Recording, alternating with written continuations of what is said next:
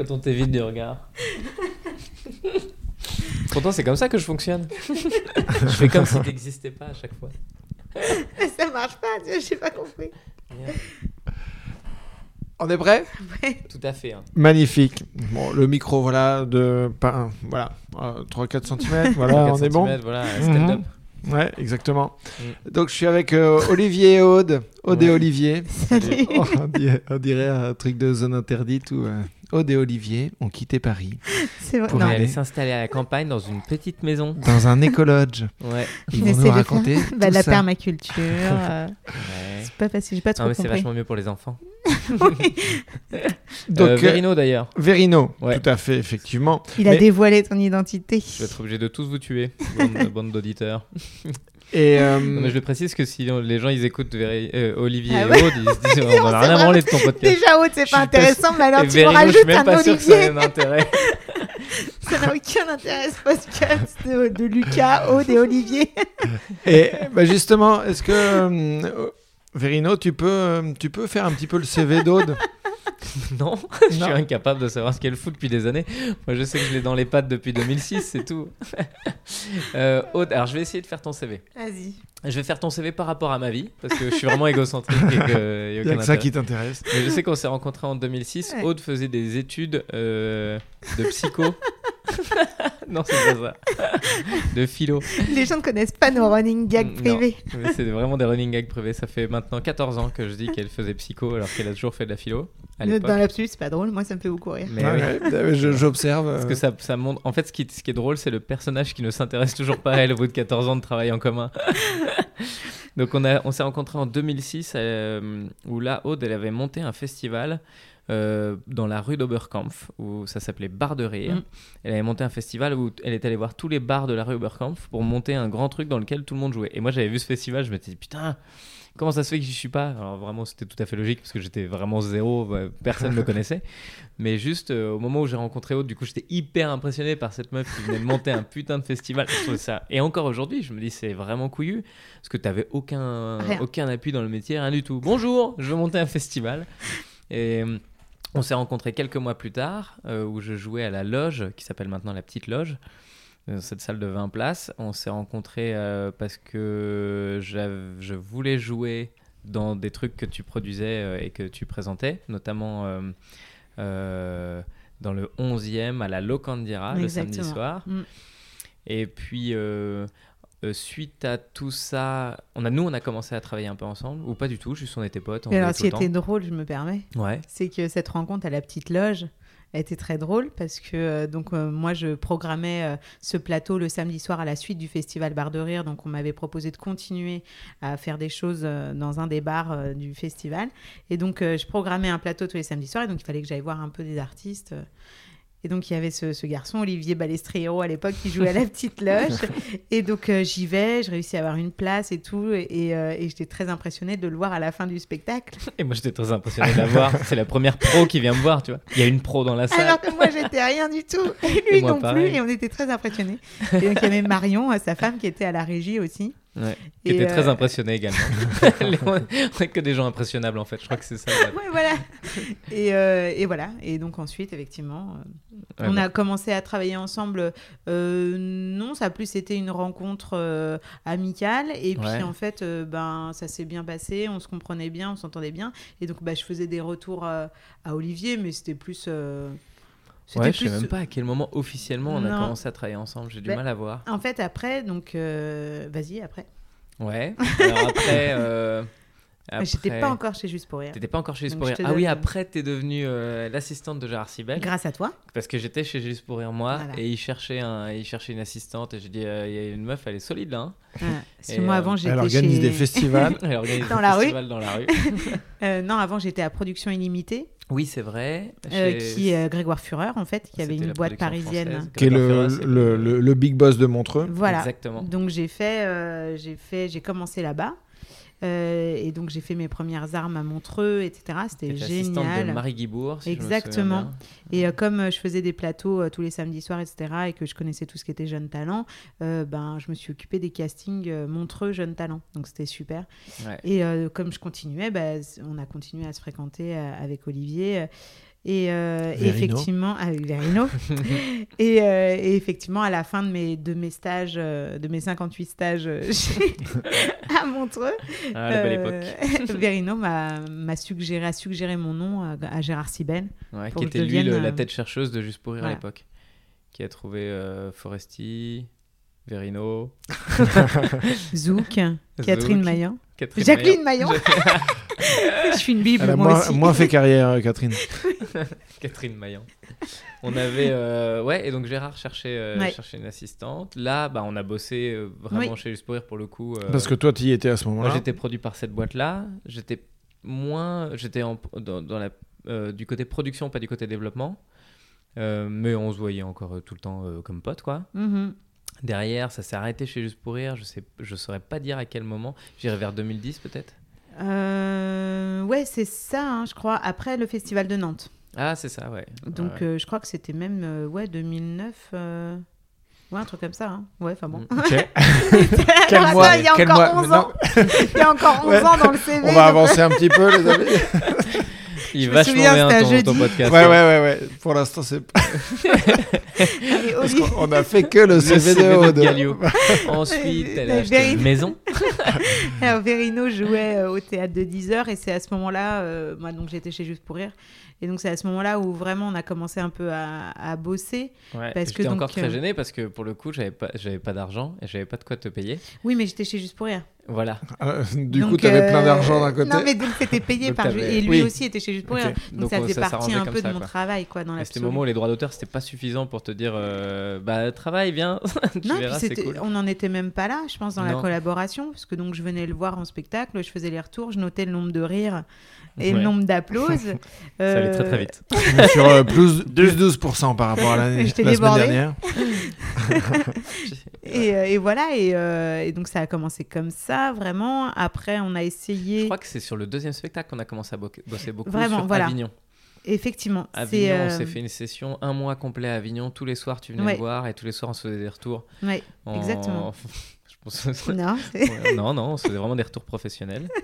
Il Non, mais- s'avère qu'il y a eu un peu de bœuf qui traînait. Voilà, faut, faut enlever le doute parce que si on commence à mettre du tabou dans ce qu'on Ah, dit, vrai qu'on les gens vont se dire. Effectivement, moi je pensais, je m'attendais à ça. Je suis presque un peu déçu que ce Ah soit ouais, que de la bœuf. Ah non, c'était vraiment de la bœuf. C'est beaucoup mieux. hein. Enfin, je Ah ouais. sais pas, enfin, je pense. Enfin, moi, perso, ouais, je te garantis que je baise moins bien que la bœuf. et du coup, on a, on a passé ouais, notre mois d'Avignon à écrire euh, tous les soirs euh, comme ça, à jeter beaucoup de choses, à garder beaucoup de choses. Et je crois que c'est là vraiment que ça a démarré. Mhm. Ensuite, deux ans plus tard, bah, il y a YouTube, où là, j'ai commencé à arriver sur YouTube. Et puis, tu as très vite rejoint. euh, tu m'as très vite re- rejoint Ouais. en écriture. oui, parce qu'il y avait On ne demande qu'à en rire aussi, où j'étais, euh, je continuais à avoir ce rôle un peu de répétitrice, Ouais. Euh, avec des petits retours. Et- Tu veux parler, Tristan? Non, mais justement, c'est- ça par rapport à le rôle. On y reviendra, mais il faudra que vous Oui. définissiez un petit peu le, le rôle vache. d'Aude dans votre C'est un collaboration. enfer.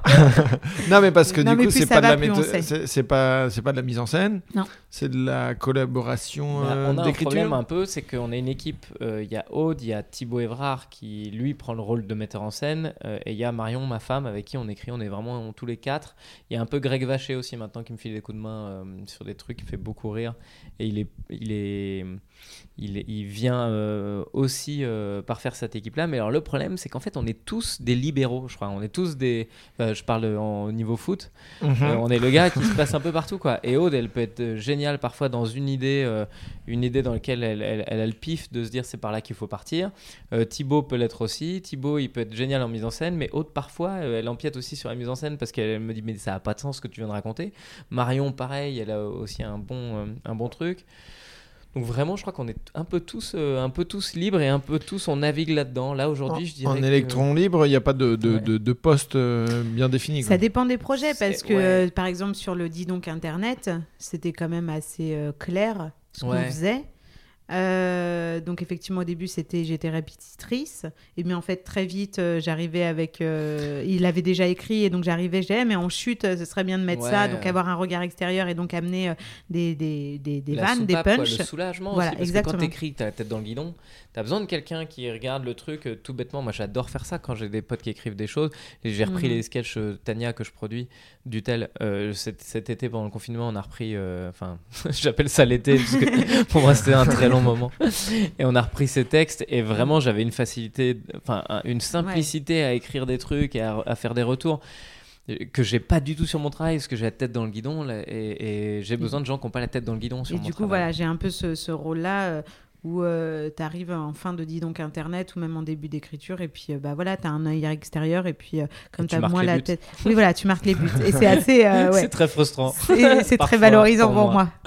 Euh, de me dire, euh, bah, qu'est-ce que tu penses de cette idée? Bah ouais, elle est géniale, ouais, je viens de me chier dessus pendant 4 heures pour essayer d'écrire quelque chose qui est à peu près potable et toi en 2 secondes, tu viens et tu punches.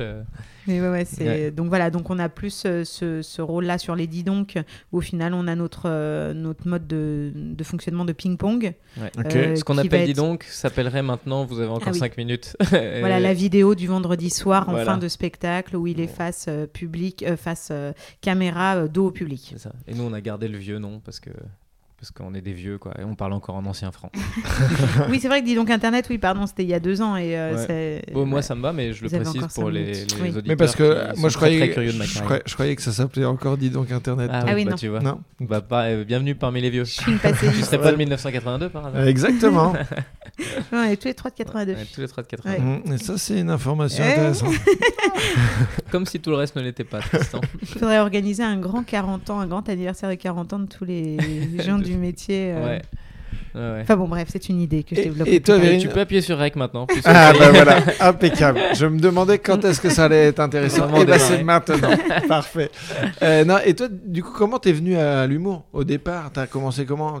Tu viens de Nancy? Ouais, Nancy, ça. Nancy en termes de- de- d'humour, On est à peu stand-up. euh, zéro. Hein. Ah, Vraiment, on est sur un. Mais même en café-théâtre et tout, il y a vraiment rien. Je crois qu'il n'y a pas peu de grand chose, trucs, hein. effectivement, pour Si, il y en a un maintenant. Il y a le clou maintenant, je crois, qui Ouais, fait il y a un truc maintenant, Il commence à se passer des choses Ouais. là-bas. Euh, mais, euh, mais en tout cas, à mon époque, moi, quand j'étais là-bas en 2004, Ouais. euh, pff, il se passait vraiment que dalle. Je suis arrivé en 2004 à Paris. Euh, j'ai toujours voulu faire des blagues. Je savais que je ferais ça Ok. plus tard.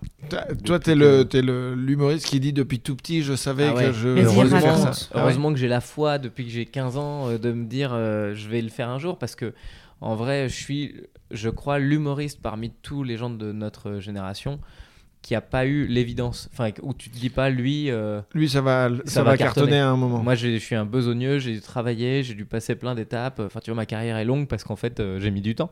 C'est la seule raison pour laquelle ma carrière est longue. Mais moi, je pense qu'effectivement, il y a, il y a plein d'humoristes qui, euh, qui lâchent parce qu'ils pensent que c'est un sprint, Voilà. alors Non, que c'est un un, marathon. c'est un marathon, le Et bordel. moi, je sais que plus tard, plus tard, plus tard. Et donc, euh, ouais, j'ai toujours eu ça en tête euh, depuis que j'ai vu Bigard à la télé euh, qui faisait des blagues quand j'avais 8 ans. C'est ce que j'allais Ouais. te demander, quelle était la... la- Ouais, et je, juste, je vois ce gars qui fait des blagues et je me dis, putain, Sgeg. c'est- Sgeg. Sgeg. Je vois ce gars là.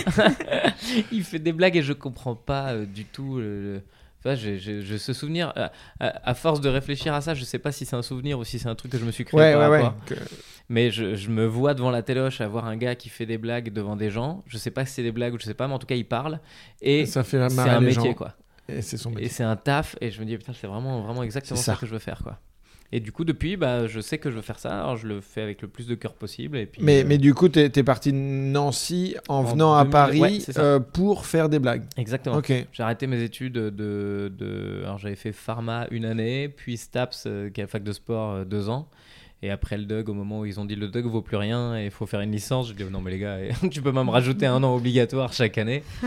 Donc, je me suis arrêté. On est parti à, à Paris avec ma femme euh, d'aujourd'hui, qui était ma copine de l'époque. Ok. Et on a euh, tout de suite, je- on s'est jeté dans l'eau, dans l'eau quoi. euh, Et, sans faire le Alain Decaux de- du stand-up, euh, c'était comment euh, Paris Alain en Decaux, st- c'est le mec qui fait les affichages? Non. Ah non. c'est l'autre Decaux connu. Ah ouais. non, euh, Bah, les- du coup, moi je connais pas. le Pierre Belmar de- du Ah. stand-up. Ouais, Alain Decaux, c'était un historien. Ah merde. Bon, bah, même si toi, t'as pas la Ça va référence. se voir à qu'on est 40 peu cultivé. Ouais. Euh, non, mais du... c'était comment le stand-up en 2004 à Paris? Bah alors déjà, moi je faisais pas trop du stand-up parce que je savais pas ce que je faisais. Mhm. J'avais pas. Là aujourd'hui, je suis hyper épaté quand je vois des gars débarquer. Les mecs, ils savent directement ce qu'ils veulent faire. Enfin, t'as un gars de 20 ans qui débarque avec un micro, il a des lignes, il a des vannes, il a la mécanique. Enfin, moi, je débarquais, j'étais un bébé quoi. J'ai écrit des trucs, des histoires. Je montais sur scène avec. Et en fonction de là où les gens riaient, j'en déduisais que c'était drôle. Mais j'avais aucune idée de- d'une mécanique quoi. C'était juste, ah, bah, bah, voilà. Et puis. J'ai tenté, Mhm. ça n'a pas marché. Ouais, donc c'est Mais pas c'est ça. aussi en fonction des modèles euh, qu'on avait à l'époque. Ouais, ouais, ouais, c'est c'est bien possible, effectivement. Parce qu'on n'avait pas non plus l'ouverture euh, aussi simple euh, Internet pour aller voir les internationaux, et etc. Donc on n'avait pas forcément le regard. Il y en avait certains hein, qui étaient très cultivés. Tu vois, je pense à Alexis euh, Macquart. Macar, oui. Euh, il était très cultivé euh, sur tout ce qui se faisait. euh, Ouais, grosse culture stand-up. euh, Ouais, énormément. déjà. Mais c'est vrai que si, si tu vas pas te plonger là-dedans et t'intéresser à les fouiner, euh, à l'époque, on savait pas. On avait juste les références peu- françaises, quoi. Ouais, ouais, t'avais pas de, de VHS qui traînait sous le menton Non. de, de, de- Non. On pouvait regarder que les, que les Français qui se sont fait épingler par Copy Comic l'année dernière. en fait. Oui, C'était c'est ça. C'était ça le stand-up pour nous. Mm. C'était ceux qui allaient, euh, qui allaient piquer le- le- les blagues. Mais du coup, il y avait- il y avait de quoi jouer quand même? Eh ben, euh, alors moi je savais pas du tout. Du coup, j'ai débarqué. J'ai démarré moi par mon heure. Enfin, un truc qui Ouais, n'arrive jamais. ouais, bah, j'ai écrit fait la même, fait la t'as fait la même. les, les provinciaux, quoi. Bonjour. exactement. je monte à la capitale et je vais faire une heure. Mais parce que encore une fois, il n'y avait pas forcément de, de, de Mais il y avait plateau. la Locandira. Moi, c'est là que j'ai rencontré Alexis Macquart. Donc oui, il y avait très peu. Donc effectivement, tu devais venir avec ton il y avait les plateaux de. de euh, euh, comment il s'appelait ce gars qui avait euh, la Providence? Sébastien Sipers. Sébastien Sipers. Il faisait des trucs lui de temps en temps. Donc il y avait quand même quelques possibilités de Ouais, plateau, Mais... mais, tu jouais pas trois fois par soir. hein. Si tu jouais trois fois par semaine, t'avais gagné. Ouais, Et t'étais en déjà plus, bien les places étaient très comptées. Mhm. C'est-à-dire qu'en vrai, tu, faisais en- tu venais en plateau, tu avais intérêt à être solide parce que euh, tu viens une fois ou deux en étant médiocre parce que tu as envie de jouer. Bah, le troisième coup, les gars, ils te disent là, c'est gentil, mais en fait, on. Et c'est Ouais, d'ailleurs pour ça que moi j'avais eu l'idée du, du festival. C'est-à-dire que je m'étais rendu compte que ben, rue Oberkampf, il y avait plein de petites scènes, d'espaces scéniques, Mhm. mais euh, qui étaient à destination euh, des concerts. Donc les happy hours étaient toujours animés par des concerts, par des petits groupes. Mais je me dis, mais non, c'est pas possible. On a euh, le théâtre populaire, on a euh, Sébastien Sipers, donc les, festi- les théâtres de la Providence, le Clavel. En bas, il y a les Blancs Manteaux, il y a le Point Virgule. Donc euh, c'est un quartier qui est entouré de cafés-théâtres où il y a plein de gens qui jouent leur heure, mais il n'y a aucun endroit pour qu'ils viennent faire leur promo. Et du coup, je m'étais dit, mais il faut, faut transformer les scènes happy hour concert par des scènes happy hour stand-up. Enfin, c'est génial. humour, Et, je ton- disais. et, ton- et le festival, ça a pris, ça a bien Mm. marché? Ben écoute, euh, c'était super chouette. Euh, c'était vraiment donc trois soirs, trois lieux, 30 artistes. Et ils venaient, ils enchaînaient, Ok. ils faisaient leur, euh, leur passage. Au chapeau, euh, tu vois, euh, très simple. Ouais, on en parle tout, comme euh. si c'était le festival juste pour rire de Montréal, mais en vrai. Non, euh, non, c'était tout petit. C'était euh, tout petit, mais c'était un truc. euh, Enfin, c'était tellement fait avec tes mains. Moi, je Ouais, c'était petit, mais en même temps, euh, c'était assez novateur en fait, parce que bah, il y avait un côté aussi euh, festival de rue, dans le sens où euh, tu vas euh, investir les lieux qui euh, de la rue qui ont, Ouais, ouais, qui ont qui d'autres vocations à la base. Là, quoi. Exactement. Et, euh, et donc, ouais, ça avait très bien marché. Et à la suite de ça aussi, euh, il y en avait quelques, quelques pros, euh, dont euh, Sébastien Sipers qui m'avait proposé de continuer à faire ça tous les samedis, et Gérard Sibel qui avait voulu En euh, fait, me euh, Donc, rencontrer. donc tu t'es créé ta carte de visite, enfin, Complètement, tu t'es créé ton c'était euh, expérience. c'était quoi. vraiment euh, un étonnement de ma part le- de moi. Enfin, vraiment, j'étais étonnée de moi-même euh, de me lancer là-dedans. hein. Euh, euh, J'étais prof de théâtre à côté euh, de mes études, et donc euh, c'est comme ça qu'au fur et à mesure, j'ai j'ai fait des rencontres et je me suis, je me dis ah oui c'est ça que je veux faire. Mais ce qui est intéressant, exactement c'est que t'es pas allé chercher ça aux États-Unis, toi. À l'instinct. Ah non, je suis pas allée aux États-Unis, moi, toujours Non. pas là. Mais je veux dire, à l'instinct, t'as trouvé le modèle, le modèle euh, que- des comédie clubs. Mhm. Mais oui, Exactement, mais quoi. parce qu'il y avait tous les ingrédients qui étaient déjà Ouais. là. Il y avait les artistes. T'as inventé un truc qui était déjà inventé ailleurs. Oui. Bravo, hein. Putain, Et, et mais t'étais déjà attiré par l'humour, toi, ou pas J'étais du tout très attirée par l'humour. Ouais, ouais, depuis que j'étais petite, euh, je connaissais les sketchs. beaucoup. Ouais, je riais beaucoup, je disais beaucoup caca pipi, ça me faisait Oh beaucoup là, rire. qu'est-ce qu'on rit. Prout. On rit encore de ça. hein. Euh, non, non, j'ai toujours beaucoup aimé l'humour. Et puis, euh, ouais, je connaissais les sketchs d'Elikaku par cœur. Je crois que c'est la révélation, c'était Elikaku. Euh, J'avais vu un sketch. Et Verino. et- hein. Bah, Verino, tu t'es pas encore euh, né. Bah, Après, ça, c'était la révélation professionnelle, oui. Mais... Non, non, au début, ouais, ça a été. euh, J'ai vu Elikaku, j'ai j'ai appris les sketchs par cœur. Ouais, mais Verino plus. Enfin, je veux dire, Verino. Oui, mais par contre, j'ai jamais voulu monter sur Moi, scène. moi, moi. À la différence de Je suis Verino, ton modèle. J'ai envie de faire ça. tout- Je vais devenir casse-couille pendant toute la discussion. Je vais tirer la couverture. On peut faire ça à la différence de Verino, je j'ai jamais voulu monter sur scène parce Comme que mon Verino euh, était déjà. enfin, je voulais pas euh, faire comme Verino. Enfin, pas même me faire temps, de euh, l'ombre. Surtout, c'est Oui, ça le truc. Tu savais très bien que tu m'éclaterais. Mais euh, oui, oui, j'ai toujours été très, très attirée par ça. Et euh, donc. euh, D'ailleurs, le- tu présentais là le Candira. Ouais, ouais, C'était toi ouais, qui faisais la c'était- c'était un présentation. T'étais la MC. Ouais, ouais, ça me faisait bien kiffer. D'ailleurs, on avait euh, euh, présenté aussi un autre, euh, un autre plateau à Juste pour rire de Nantes. Mm. Non, j'adorais présenter, ouais. C'est marrant. Et là, du coup, euh, cette période-là, donc euh, c'était en 2006, Six, ouais. Et après, en gros, ça, ça vivote jusqu'à Ondar, c'est ça? Euh, oui, parce que Verino s'installe, donc c'est le titre du deuxième Ça, c'est spectacle. 2013. C'est Non, moi, il y a le- 2013. l'Olympia Ah oui, il y a l'Olympia. Exactement. Parce que mais donc, euh, l'Olympia, tu l'as fait. euh, 2013 mais l'Olympia. avant, c'était avant Ondar Pendant Ondar. C'était ok, Ouais. d'accord. Mais et du coup, tu, tu l'as fait. euh, faut que tu, faut que tu me racontes parce que ça, me- ça me fait halluciner ça. Euh, de, de, de- bah, ouais, t'as loué en autoprod l'Olympia quoi. Pas en autoprod, en autopromo. À la base, j'étais parti pour être de, de l'autoprod. En fait, j'étais un peu énervé contre mes producteurs qui, euh, je trouvais, n'étaient pas assez forts. Et à chaque fois que j'allais les voir pour leur dire, je crois qu'on a un problème et il faut qu'on trouve des solutions, ils regardaient les chiffres et ils me disaient, effectivement, ça marche pas très bien ce que tu fais. Mhm. Et tu vois, c'était vraiment très frustrant. C'est-à-dire que j'étais, euh, quand j'étais tout seul, euh, j'avais un instinct quand même de producteur, j'aime bien ça. Donc, euh, on faisait des trucs, euh, on trouvait des idées de communication. J'ai toujours pris tous les mails de tout le monde. Par exemple, aujourd'hui, j'ai une base de 150 000 mails de gens qui me suivent depuis des années. Ouais, Ah, c'est un précurseur en termes de communication dans le milieu euh, de aimé ça, hein. Et, et du coup, je suis rentré chez Juste pour Rire. Tout de suite, eux, ils m'ont dit bon, bah, on va arrêter ces trucs-là parce que ça coûte cher. Mm. Donc, ça coûte cher parce que je fabriquais des stylos à l'effigie de Verino, parce que euh, je savais que les gens piquaient les stylos. Je me suis dit, quitte à ce qu'ils les piquent, autant qu'il y ait mon nom dessus, tu vois. Ouais. Donc j'avais toutes des réflexions comme ça. Effectivement, oui, euh, on, est- on est à perte globalement, mais quand tu es tout seul chez toi, euh, tu es à perte de 50 centimes sur un billet. Je- moi, je me dis, les gens, ils payent 7 euros pour venir me voir à la loge.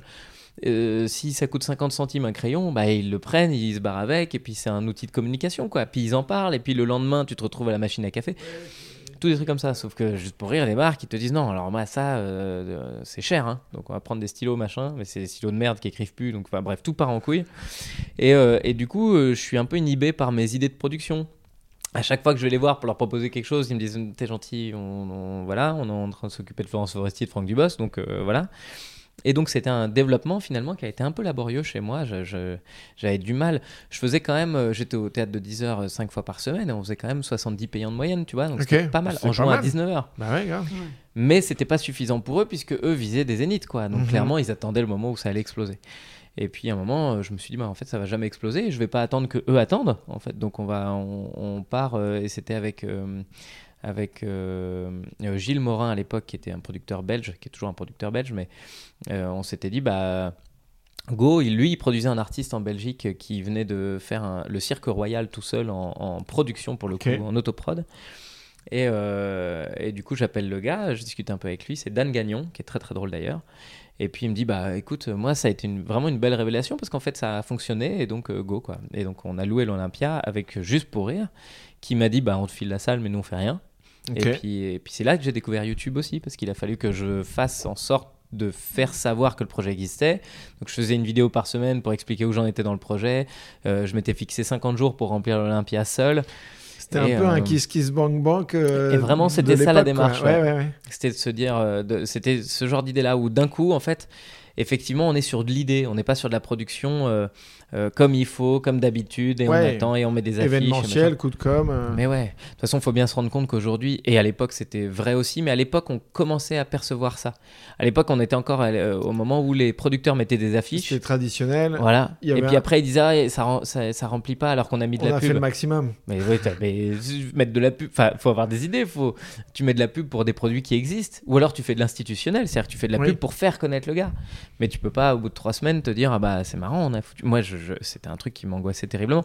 Et du coup, je portais la, pression de cette production parce que eux, en gros, me parlaient de remplissage et d'argent, là où moi je parle d'artistique. Et donc, en théorie, tu es censé être soulagé par une production qui te dit non, mais t'inquiète, l'argent c'est notre problème. Là où eux, ils se disaient, bah alors. euh, Et j'avais l'expérience en plus de tous mes potes, euh, Yann les Cuissards, euh, Phil Darwin. euh, Enfin, il y avait pas mal de, de personnes qui étaient passées Juste pour Rire et qui, au bout de trois mois, s'étaient fait dégager parce que ça remplissait pas assez. Donc, au final, je faisais leur travail, moi, au quotidien, pour essayer de remplir ma salle pour qu'ils arrêtent pas de me produire. Et en fait, j'ai perdu un temps fou à faire ces trucs-là. Et l'Olympia, ça a été un vrai déclencheur où je me suis dit, en fait, tu sais quoi, euh, quitte à faire, on fait bien. Je quoi. vais me bouger le cul par moi-même, ça va être plus euh, efficace. Quoi. Et on fait 100% de payant et un Olympia rentable. Et oui, ce parce que personne n'a c'est fait. euh, c'est ça. euh, Mm. Donc, tu as fait 100% de payant, même, même ta famille a payé. Oui, oui, on a Ouais, payé. Voulais oui. savoir, est-ce que. Ah, voilà, c'est ça, c'est la question que je voulais savoir. Moi, j'avais acheté 20 billets, moi. Aude, ah, t'as payé? Ah, j'ai acheté 20 billets. T'as acheté 20 billets? J'ai fait venir toute ma famille, ouais. Moi, Ouais, j'ai- acheté des places pour mes parents, je les ai invités, je voulais les inviter, mais donc j'ai dû appeler l'Olympia et j'ai payé avec ma propre carte bleue. C'est bon ça. c'est très très drôle. Juste pour rire, à un moment, essayer de mettre des invites parce qu'ils trouvaient que ça remplissait pas assez, je les ai défoncés. C'est-à-dire que les mecs, au moment où ils mettent les pattes dans mon projet, c'est pour le foirer. euh. Oui, bah, ils Oui, sont à l'inverse de ce voulait que, que tu ton voulais bien. Ouais, ouais, mais je Bah m'en fous. non, Moi, je préfère jouer à compris. 500. T'as pas compris vois le délire en fait. Mais le but, c'est effectivement de se battre. Et au final, on a gagné, quoi. On est rempli la veille. Donc, euh, victoire. euh. En plus, il y a, il y a Comédie Plus qui se. Qui se, Qui se greffe. fixe. Ouais, c'est ça. Parce qu'ils se disent, putain, il y a peut-être moyen d'avoir un spectacle pas cher. Ouais. parce que le gars est pas connu. Donc voilà. Et Même qui va payer sa capte. captation. Tellement. Et on a, encore pour S de production, on avait réussi à capter pour très très très peu cher. hein. On avait réussi vraiment. euh, On a vraiment, c'est une vraie prouesse de production ce truc-là. Tous les coûts étaient revenus à la Mais ouais, baisse. parce que enfin, quand tu vois le, le prix que c'est un Olympia, un euh, et déjà pour le remplir en étant un petit peu connu, c'est Ouais. euh, pas facile, aller. facile, tu vois. Moi, je, enfin, moi, j'avais suivi ça de loin, tu vois, euh, et je, je m'étais dit, tiens, intéressant, le mec a Ouais. des couilles, quoi. Ouais. Non, mais vrai. Je te dis putain, vraiment. Moi, le, le truc, c'est-à-dire que avant de lancer le projet, t'as quand même des mois pour réfléchir. Ouais. C'est-à-dire qu'il y a le mois où tu te dis, ok, c'est ce truc-là de, bah j'ai les couilles, et bah j'y vais. Allez, Puis le mois d'après de, non mais je suis teubé. Et le mois d'après de non mais allez maintenant on y est, on est parti. En fait, limite tu me dis demain euh, t'as 50 jours pour remplir l'Olympia. D'accord, ok, j'ai les couilles, j'y vais. Mhm. Mais là, dans 6 mois, t'as 50 jours. Mm. Putain, t'as le camp de cogité pendant 6 mois à te dire mais je suis en train de faire la plus belle bêtise de ma vie. Et en fait, ça c'est même c'est une belle leçon, je trouve, c'est que euh, euh, entreprendre, euh, échouer, c'est pas grave du tout. Je veux dire, le- le- l'énergie de l'Olympia, au final, j'aurais perdu, j'aurais perdu. Qu'est-ce que je te dis On a fait la même chose avec, euh, avec tout ce qu'on a entrepris depuis. Mm. Parce que partir sur YouTube alors qu'on sortait de la télé, moi je suis, je suis allé sur YouTube, je, je- on faisait euh, 800 000 spectateurs et qu'on ne demande qu'à en rire, j'avais une petite notoriété, tu vois, dû à ça. Je suis allé sur YouTube, j'avais 3000 abonnés.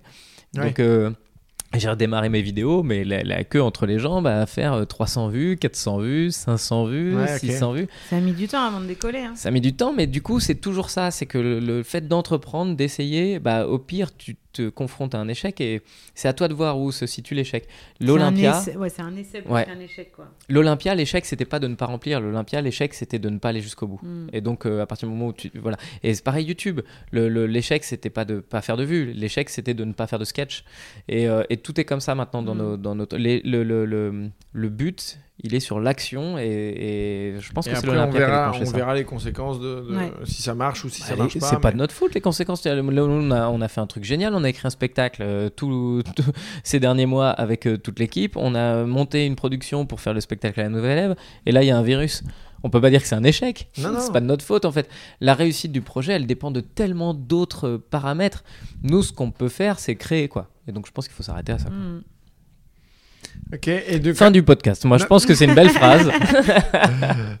Mais à ce moment-là, donc euh, vous êtes- t'étais à Honda, Ouais. on ne demande qu'à en rire, et là vous bossiez ensemble ou pas? Parfois, quoi, Ouais, c'était un ça. peu flou. Je venais, euh, je venais sur, les, euh, sur les sessions d'enregistrement de hein. Ouais. Euh, on avait aussi des, des petites sessions de travail en amont, mais ça dépendait des moments. Ouais, moi, j'écrivais beaucoup avec Greg. à avec ce Greg moment-là. Romano. Et donc, moi, je venais souvent euh, au moment de la re- de l'enregistrement pour euh, faire répéter. Ouais. Ça arrivait souvent. C'est vachement bien Euh, parce que c'est un truc bête, mais Ouais, ouais. on s'est rendu compte qu'en fait, quand tu apprends ton texte par cœur, Et puis, quand tu Ça connais bien tout, la quoi. personne, Ouais. euh, t'es moins gêné euh, de fermer la porte et euh, de dire aux gens euh, non, non, là, il a besoin de se concentrer, euh, personne ne rentre. Euh, Bon, voilà, il y, a- il y a un côté un peu confortable. euh, de Puis, répéter euh, en one-to-one ouais, comme ça, ça. 20 fois, 30 fois le même sketch. Et puis, euh, tu sais, c'est le moment où tu donnes euh, deux, trois petites dernières indications de jeu, des choses comme ça. Euh, et puis, Olivier m'a toujours fait confiance euh, là- là-dessus aussi. Mm. Euh, et, Et, puis, donc... t'as un super bon public. Faut Oui, dire un truc. c'est vraiment très très agréable de bosser avec Aude parce que il y a vraiment beaucoup de choses qui te font rire. Donc on est toujours très motivé. Moi, ça, ça fait partie vraiment du, du truc. Oui, c'est c'est nos, nos, agréable. nos moments, que ce soit d'écriture, de On beaucoup, répétition. voilà, on se marre beaucoup. Et c'est peut-être aussi là-dedans que j'ai réussi à trouver ma place aussi. C'est que comme je me marrais, euh, Olivier, je pense qu'il sent euh, aussi que je le comprends, que je comprends Mhm. le truc. Mhm. Et donc, du coup, euh, il y a moins de problèmes à écouter quand j'inter- quand j'interviens, quand je l'interromps pour donner une idée. Ouais. Euh, parce tu que, bah, tu t'es jamais dis, placé euh, en sachante. Non, voilà. C'est pas non mais c'est pas ça qu'il faut faire. tu vois, y a Chose pas que je ça, fais avec toi, Tristan. Mais, euh, On n'a pas dit aux gens encore qu'on vrai. Quoi? Et je l'apprends maintenant? Non, mais ce truc-là où, tu es euh, cocu, mon petit. où au fur et à mesure, comme ça part aussi d'une relation Je amicale. veux que ton euh, bonheur, Aude. j'ai j'ai osé, euh, j'ai osé intervenir. Euh, chose que j'avais pas forcément avec d'autres artistes, où tu avais plus la sensation quand tu interviens de faire une ingérence artistique. Parce que là, comme ça vient d'une relation amicale et que du coup, bah, on fait, il fait une blague, mais moi j'interviens sur sa blague, mais parce que ah ouais, Ouais, c'est- euh, le tu fais- ping-pong, c'est- quoi. C'est le ping-pong. C'est que et du du coup, jeu, tu en te fait. sens hein. pas Ouais, ouais. jugé et tu te dis pas tu fais une ingérence artistique et en fait je pense que c'est comme ça que la relation de travail et de, de, de légitimité du ping-pong euh, s'est créée. Puis même moi, de mon côté, oser, oser jouer euh, à vide. Parce Ouais. que c'est c'est quand même Ça- quelque chose de Ouais, très très violent. Ça, hein. c'est particulier. ouais. Ah ouais. Et puis maintenant, bah, c'est notre vie, quoi. Oui, oui, oui, euh, Ah ouais, ré- régulièrement, tu, tu te mets dans, dans le, Bah, dans tous le les- salon et Toutes puis, les euh, vidéos sur YouTube, c'était ça. Oui, oui, c'était oui. vraiment euh, dans le salon non, mais en loge juste avant. Façon, c'est la violence du truc. Est-ce que tu préfères la violence de te prendre un four ou est-ce que tu préfères la violence de répéter face à une seule personne Mhm. 40 fois le texte et puis du coup tu finis par te concentrer sur avec ton qui texte? t'es en confiance. Enfin, C'est ça. Et que après, euh, bah, après, quand tu montes sur scène et que tu joues, euh, bah, tu le sais que tu l'as- fait 40 fois devant une seule personne. Mhm. Comment tu veux échouer devant des gens? Et c'est dans ces moments-là, euh, li- limite, qu'on a eu euh, des, des éclairs un peu de Ah ouais, de des- génie, des- entre guillemets. Mais, euh, tu vois, de, de- Bah, Tu casses ton texte tellement ouais. Ou en dernière Ouais. minute, on a écrit, euh, vraiment, toute l'après-midi, on a écrit le- la vidéo du vendredi soir. Ok, puis au moment de répéter, mais genre 5 minutes Mais non, avant, tu dis, mais attends, et ça là là.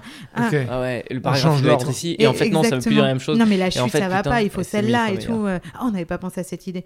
Donc, euh, vraiment, les, les meilleurs moments, c'était Mais c'était donc ça ça, aussi. ça, veut dire que tu, tu te déplaces, toi, Aude, à chaque fois qu'il y a un... Les burgers de papa Végétarien. on, on- on devait commencer à vers 13h, et là, il est 14h30. Nous aussi, on a notre routine avec euh, Verino. Il faut qu'on mange avant, surtout qu'on passe beaucoup trop de temps à commander. Et Attends, ça- je vais essayer de répondre à ta question du coup que tu posais à Aude. C'était quoi Euh, C'était, qu'est-ce que je posais à Aude Euh, Ah oui, non, si, elle, elle se déplace, c'est bien Ah la oui. petite musique. en fait. si elle se la déplace à chaque fois avec toi Euh, Ça dépend. Non, alors en tournée, on pouvait pas. Parce que, euh, parce que bah, euh, la finance du truc fait que je, peux, je partais déjà avec, mon, avec le caméraman, Ouais. euh, Nicolas Béguet. Et puis toute l'équipe, on partait déjà à 5 avec la première partie, etc. Et j'ai eu beaucoup de mal à imposer Aude en Ah, plus. donc, mais quand tu pars en tournée, quand euh, il y a la capta, vous êtes 5 à bouger avec... Ouais. Ah, Première partie, le régisseur, l'administrateur, euh, le caméraman et moi. Et donc ça fait des frais, Ouais, tout ça, et je pouvais pas rajouter une sixième personne. Euh, Peut-être que je pourrais me le permettre plus maintenant d'ailleurs. Faudrait que je, je vois quel poids je pèse auprès de mes producteurs. et, euh, mais en tout cas, sur Paris, elle était là tous les week-ends, tous les vendredis soirs.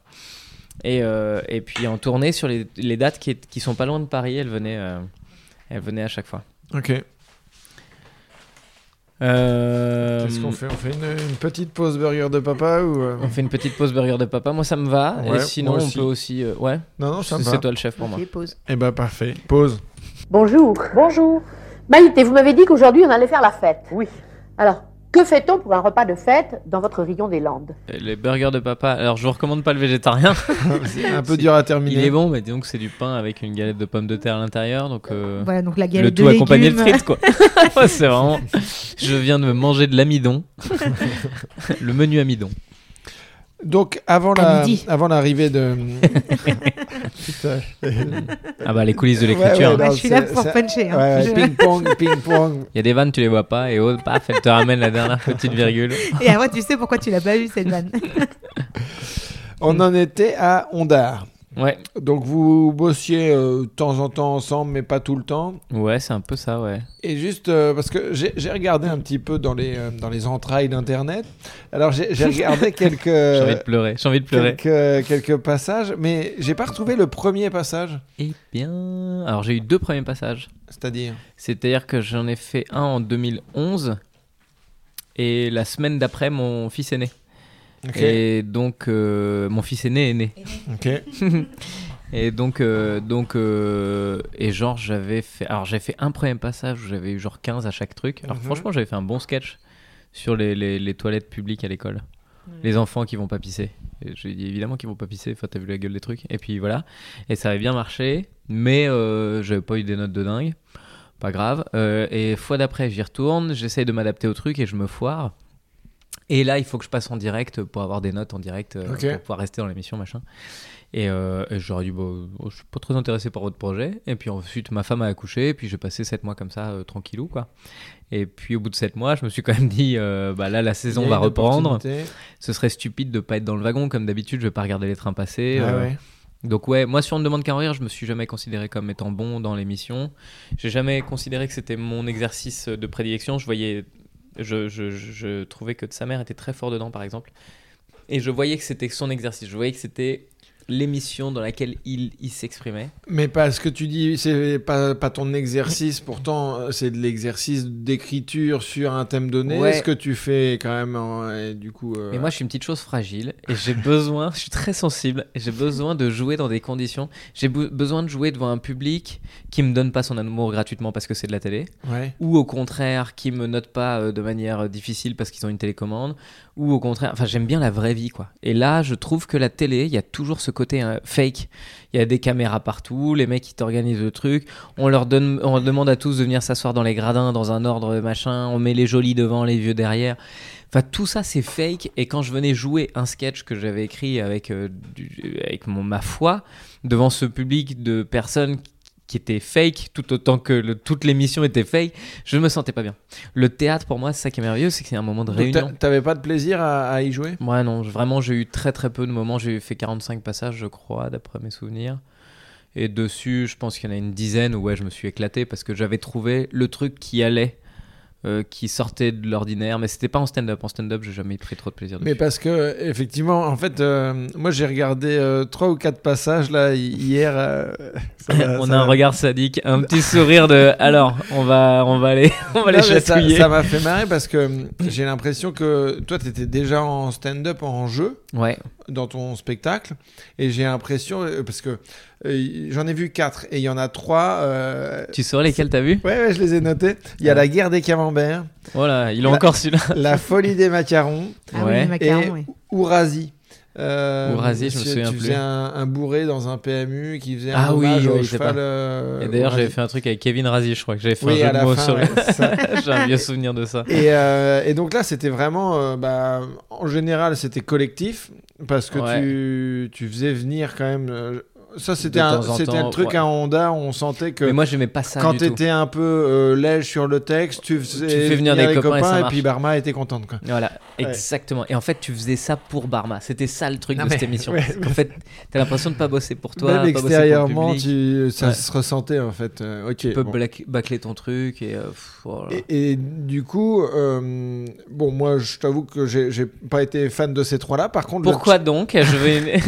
le chess boxing où tu es Ah en oui. stand-up et bah du coup on, on- enfin je trouve qu'on commence à voir On euh, voit un peu plus mon identité, c'est ouais. vrai. Mais du coup, le problème, c'est que le chessboxing marche. En fait, je crois que le stand-up, pour que, pour que ça fonctionne, faut que les trois lignes soient alignées. Il faut qu'il y ait un... faut que le public ait envie de voir ça, faut que les conditions soient euh, bonnes, et faut que le gars soit assez précis dans, sa... dans son écriture et dans son apprentissage. Là-bas, on jouait dans un univers. euh, Enfin, euh, nous, on voit que ce qu'on voit à la télé là, mais il faut voir que ça se faisait dans un, dans un truc. euh, c'est du préfabriqué. Les mecs s'assoient sur, euh, sur des, des gradins. Derrière les gradins, tu vois le bois. Enfin, c'est tout est moche, quoi. C'est vraiment c'est une émission de télé. C'est pas du tout, du tout, du tout des conditions de jeu. Et donc, quoi, toi, quand tu montes sur scène dans cette émission et qu'on te voit dans ton petit écran, bah en fait, derrière le gars, il y a, il y a du fond. Le plafond, il est hyper haut. Enfin, ouais, ça- tout est fait pour que le rire se rien, perde, quoi. Ouais. Donc en stand-up, euh, les lunes, elles sont vraiment pas alignées là-bas. mais même on sentait que c'était pas ce qu'ils voulaient quoi En plus, Euh, ouais, Catherine, elle parce que- foutait, elle voulait pas ça, voulait et la puis télé. même quand ils, ils en parlent euh, oui alors euh, non t'as été bon en stand-up tu vois Enfin, c'est Ouais. presque ça quoi et du coup on sent que c'est plus vous qui vous êtes adapté à ça parce que même euh, Shirley euh, bah, elle faisait des personnages des perruques des machins et euh, Quelle douleur, on Et- se regardait avec et- Donnel aussi.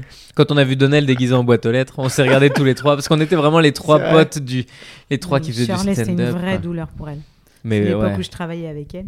Et c'était une grosse, grosse douleur d'aller à Honda. c'est ce que j'allais te demander est-ce Mm. que toi tu bossais avec d'autres gens Oui. au moment où on te demande qu'à en rire Oui, Euh, moi c'était vraiment la période où j'accompagnais beaucoup Shirley. Espèce de traînée, va. Tu bosses avec tout le monde.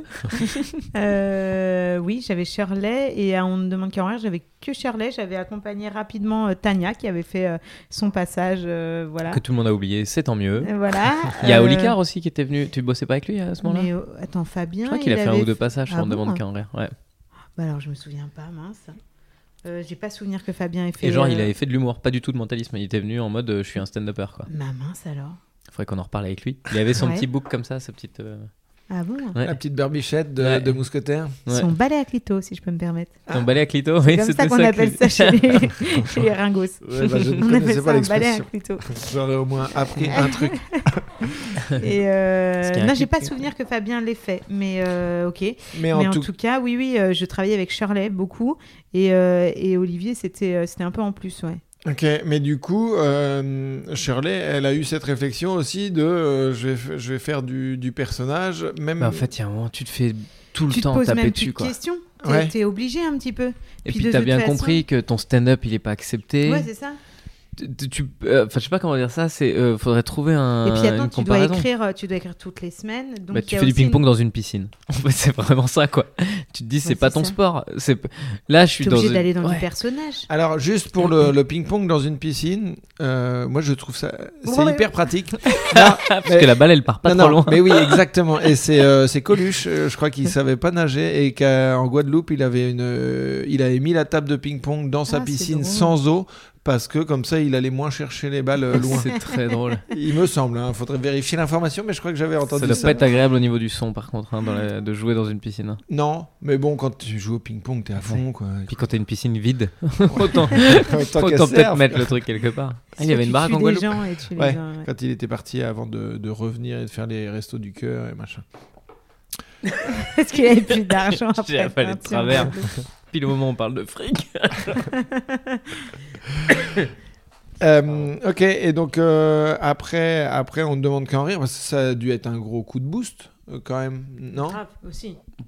C'est Non? difficile à dire. hein. Bah, ça remplissait quand même. T'étais, t'étais Oui, à mais c'était un l'Apollo. coup de boost mauvais. Enfin, moi, c'est un coup de Alors- boost. En fait, tu tapais chez un public qui est pas le tien. Moi, c'est vraiment la sensation que Oui, j'ai c'est eue. comme. euh, bon, on va parler des autres, mais c'est comme Mathieu Madénian qui, euh, qui a eu Qui une va période. avoir du, du plus de 60 ans parce qu'il était chez. Drucker. Alors, alors que sa Voilà. cible à Mathieu, c'est moi, quoi. Enfin, C'est c'est moi Oui, qui. oui, c'est moi, le il me fait mourir il est trop fort.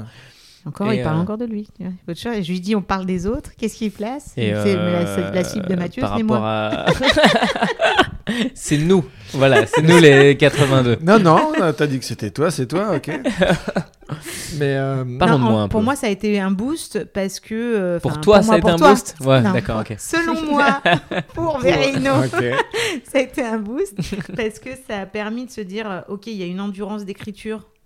Euh, Ouais. Tu es capable de, de- de tout faire, tu es vraiment capable de tout subir. Bah, La ouais, t'es pression, capable de t'adapter à cette émission horrible dans Exactement. laquelle j'avais du tu mal. es et je- capable je de livrer toutes les semaines euh, un texte.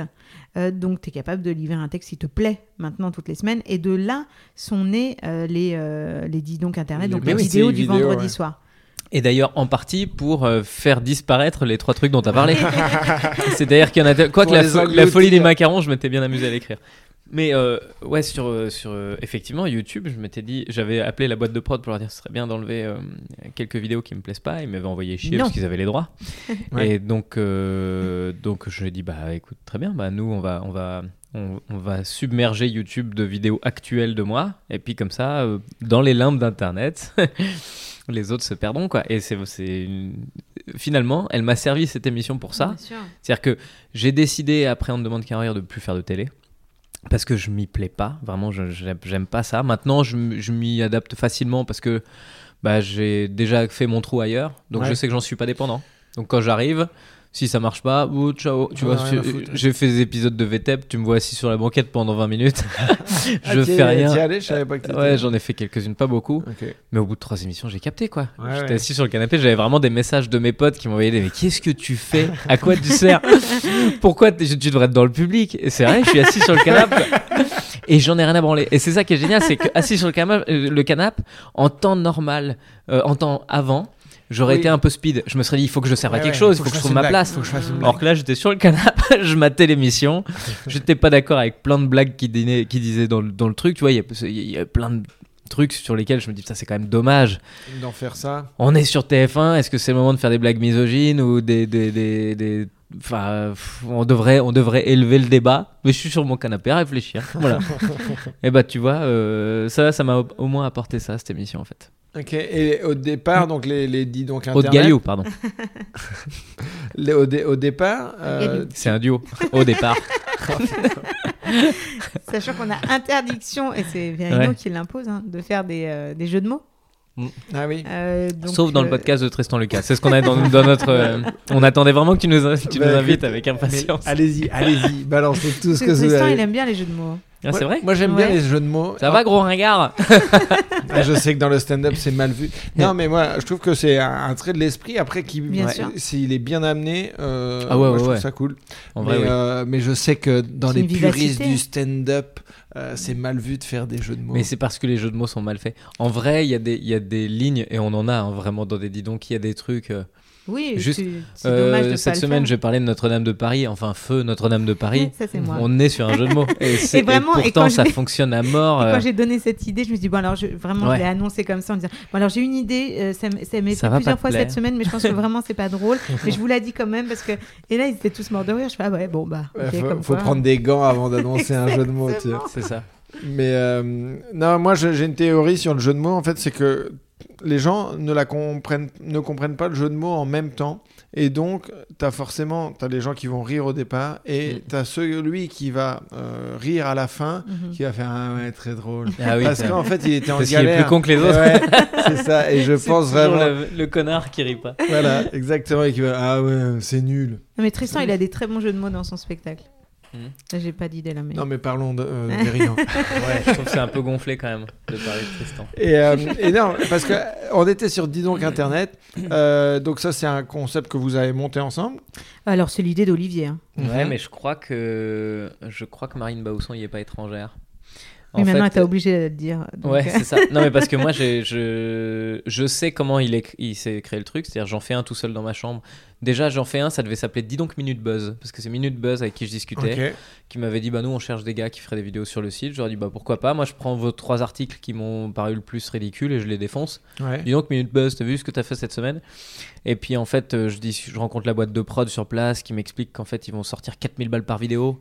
Je me dis, mais d'où ça coûte 4000 balles? Enfin, excusez-moi, moi j'ai l'impression qu'il y a une caméra, un truc, bah, les locations de studio, la maquilleuse, le coiffeur. Je dis, ah oui, non, on n'est pas Ouais. du tout là-dedans. Donc euh, tant pis, laisse tomber. Ils m'ont dit, bah non, mais. euh, on laisse pas tomber, mais juste euh, voilà. Et genre, moi je prenais un cachet ridicule là-dessus. Je leur dis, mais il n'y a pas 4000 balles de budget Mhm. pour que le gars qui écrit, qui joue, qui vend son image, il touche 200 balles. Enfin, je comprends pas où vont les 3008 quoi. Et puis, euh, puis donc ça s'était terminé comme ça. Où je leur dis bah tant pis, je le fais pas avec vous, je le fais tout seul. Et du coup le soir même, j'enregistre tout seul dans mon appart. Un dis donc, euh, dis donc internet, qui est pas bon hein, parce que c'est tout seul dans mon appart et que je sais pas parler à la caméra. Ouais. Euh, et Parce que euh, c'est un autre exercice. mais complètement. Et donc j'analyse ça en me disant ouais, si je sais pas parler à la caméra, c'est qu'en fait j'aime bien parler aux gens. Donc euh, le lendemain, je le fais au théâtre avec la caméra sur le côté. Je regarde les images, évidemment c'est mauvais. Mhm. Pourquoi? Parce que j'ai pas le regard caméra. Donc le surlendemain, je mets la caméra devant moi, entre le public et moi, pour être obligé de regarder la caméra. Évidemment ça marche pas parce que j'évite la caméra pour parler aux gens. et finalement, le surlendemain, Ah, ça s'est vraiment fait comme ça, étape ah ouais, par étape. étape par- C'est pas du tout une idée quoi. Ok. Je me retourne et puis j'avais à l'époque un, un mur de tweets. Les gens écrivaient des, des tweets qui se diffusaient sur l'écran géant de la salle et moi j'y répondais avec mon iPad. Et donc on avait une interaction comme ça. Ce qui fait du coup j'avais cet iPad là avec ce câble HDMI que je branche euh, facilement au- à, à la caméra. Et quand je me retourne, Marine est dans la salle. Et, euh, et donc ce qu'elle me dit, elle, c'est qu'au moment où je me retourne et je mets la caméra et que je me dis putain c'est pas mal, elle, elle me dit mais évidemment c'est ça qu'il faut faire. Ben ouais, parce que moi, je, enfin, je trouve qu'en termes de réal, de d'avoir toi face cam, Bah ouais. le public derrière qui a la réaction, mais c'est royal quoi. Enfin, Et puis t'allais rire. Enfin, moi, c'est. Mais oui. Ouais. Et t'es obligé de pas mentir. Ce que je te disais tout à l'heure sur euh, On ne demande qu'à en rire, c'est que là, on est dans. C'est tout sauf fake, quoi. Enfin, je veux dire, les gens qui sont là, ils ont payé leur place. S'ils aiment pas, ils rient pas. Mhm. hein. Si. euh, Enfin, tu vois, alors maintenant, je bénéficie d'un certain crédit. Oui. euh, on Et en a la- fait 200 des vidéos. Et donc, puis les euh, gens qui viennent te voir sont déjà ils sont fans. plus ou moins, tu ouais. Mais au tout début, quand t'annonces aux gars que tu vas poser une caméra, il faut se quoi? Déjà, ils savent pas, ils savent pas quitter. Ils viennent s'asseoir. J'étais à peine un, un peu, un peu, un peu identifié, mais pas. Bon, bref, mais je suis heureux de voir aujourd'hui, Mhm. effectivement, le chemin que ça. Mais ça parce que ça, ça a vraiment, euh, ça a débloqué, euh, ça, Ah ça, ouais. ça a tout changé quoi Tout dans ta carrière. Bah il n'y là, avait plus besoin de faire des affiches dans le métro. Les affiches dans le métro, Ouais. c'est du luxe après. C'est vraiment euh, l'histoire de, de brosser ouais. la notoriété et de la confirmer. Mais euh, il a fait, euh, enfin, Verino a fait son auto-promo grâce à ses vidéos. Et du C'est- coup, c'est extraordinaire. Et j'adore le principe parce que l'idée, juste pour que tu vois, en sortant d'On ne demande qu'à en rire, je jouais dans des salles euh, en tournée euh, qui pouvaient faire 400 places et si on finissait à 300 payants, on était content. Ok. Euh, là, on va faire des, on fait des salles en tournée. Là, je suis dans une 2000 à Lyon au- à la Bourse du Travail, qui était complète un an avant. Et, non, mais c'est fou. hein. Et, et, euh, huile de coude. Ouais, ouais.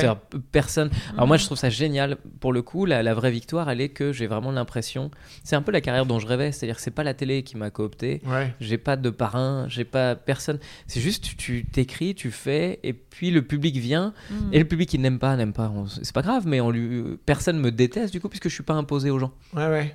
Ceux qui viennent te voir, ils ont fait le choix. Ouais. Exactement. Et, euh, et donc c'est très simple. Et puis, et puis en plus, euh, il y a aussi ça, c'est que j'arri- j'arrive dans des salles où euh, les gens, ils ont fait le choix, ils connaissent mon délire parce qu'ils ont regardé mes vidéos.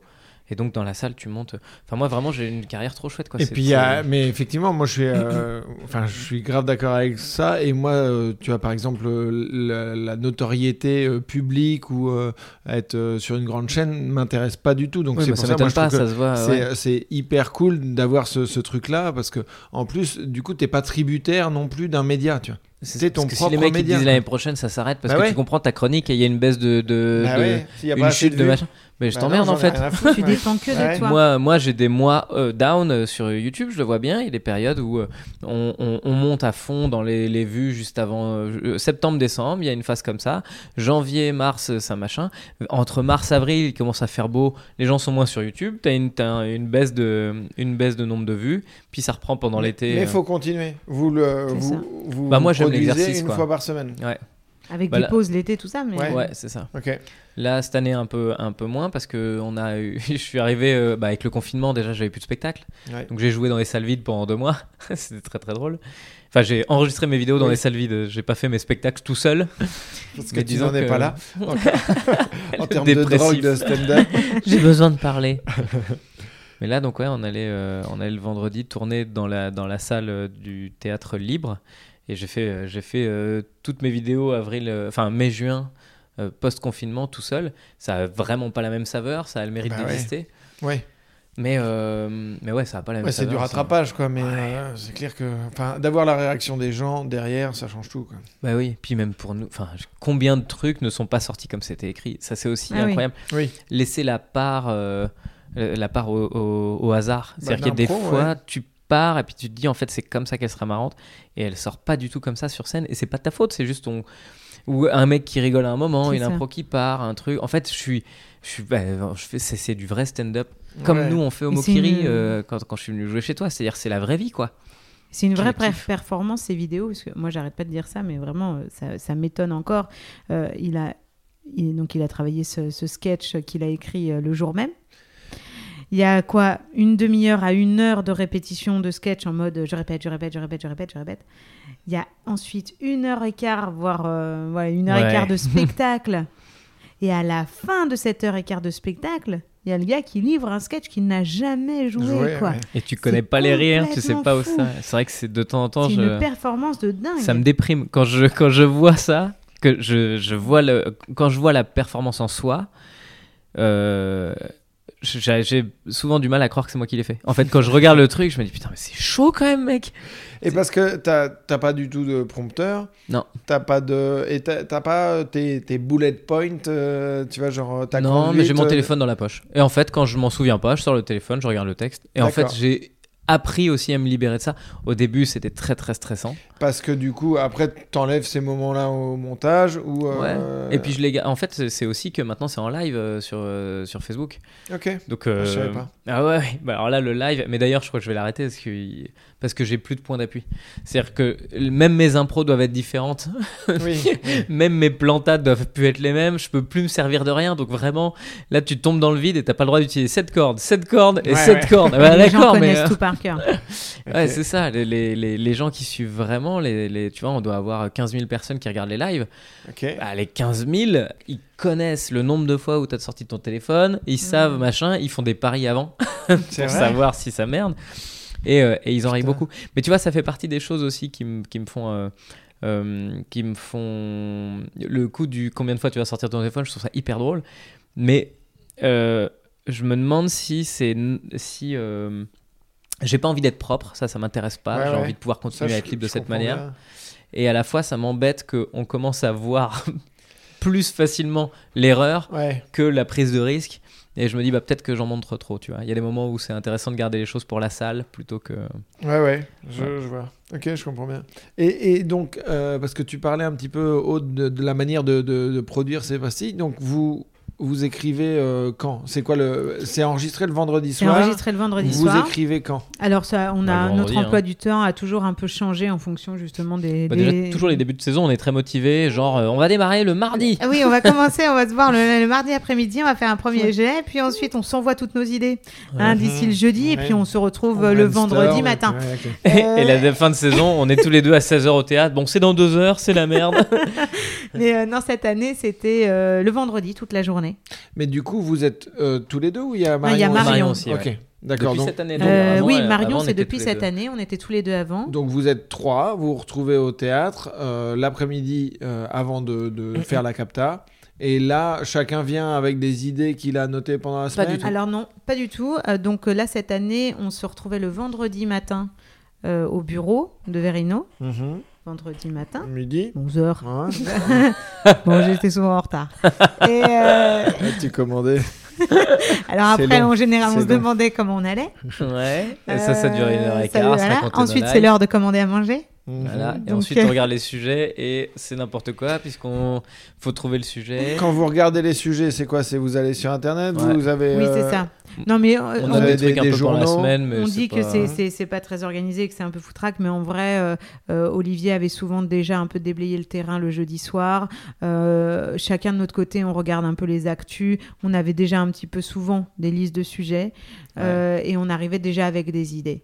Euh, donc cette année, c'était plus ça. Et effectivement, euh, il fallait qu'on ait fini euh, l'écriture en général à 16h. On, partait euh, au théâtre vers, euh, vers 18h. Et pendant tout le trajet, on répétait, ça répétait, ça répétait. Ouais. C'est Et ça, entre à peu 18 près, et hein. 19h45, le moment où le démarrait le spectacle, voilà, pareil. ça répète. répète plus ce qu'on te disait tout à l'heure, des, des, des idées euh, de dernière minute. euh, Mhm. Oui, des, des, des, des petites modifications Voilà. en impro par rapport à. Mais c'est vrai répète, qu'il y, a, y a cette dynamique aussi, parce que quand on est euh, tous les trois euh, avec Marion euh, et Olivier, on a ce truc-là aussi, où on philosophie beaucoup. Oh là là. philosophe beaucoup, pardon. Mhm. Euh, donc on s'interroge beaucoup sur... Ce qui est euh, génial, mais qui nourrit le long terme et pas oui, le court terme. c'est Ouais. ça, Or exactement. là, on est dans du court terme, c'est ce soir. Mais ce qui est génial Et aussi, c'est que donc on, on s'interroge tout le temps, on remet en question, et on- ce qui nous apporte aussi euh, quelque chose qui, qui peut être de l'ordre de la con- enfin, du, du consensuel Mhm.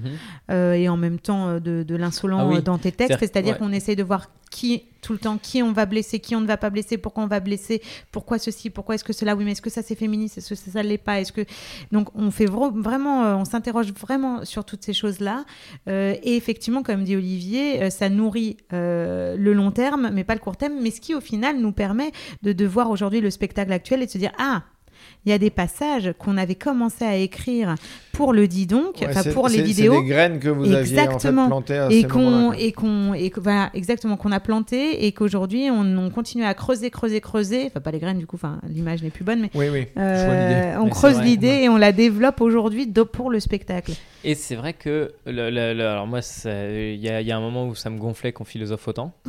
Pourtant, je suis le premier à être bavard. mais des fois, je me disais, mais le temps, mais le temps temps qui défile. Et moi, ce soir, parce que c'est moi qui vais monter Ouais, ouais, sur le ouais. plateau. Donc moi, je, je vois le, en même temps la discussion intéressante et la merde dans laquelle je vais être dans une heure. Parce qu'on a toujours rien. Et il y a des fois, effectivement, c'était c'était très très compliqué. Mais au final, je pense qu'on a réussi quelque chose. euh, et on se rend pas trop compte de cette victoire là mais c'est que on est présent depuis 2015 moi j'ai attaqué euh, janvier 2015 ma première vidéo. Et Ah ouais.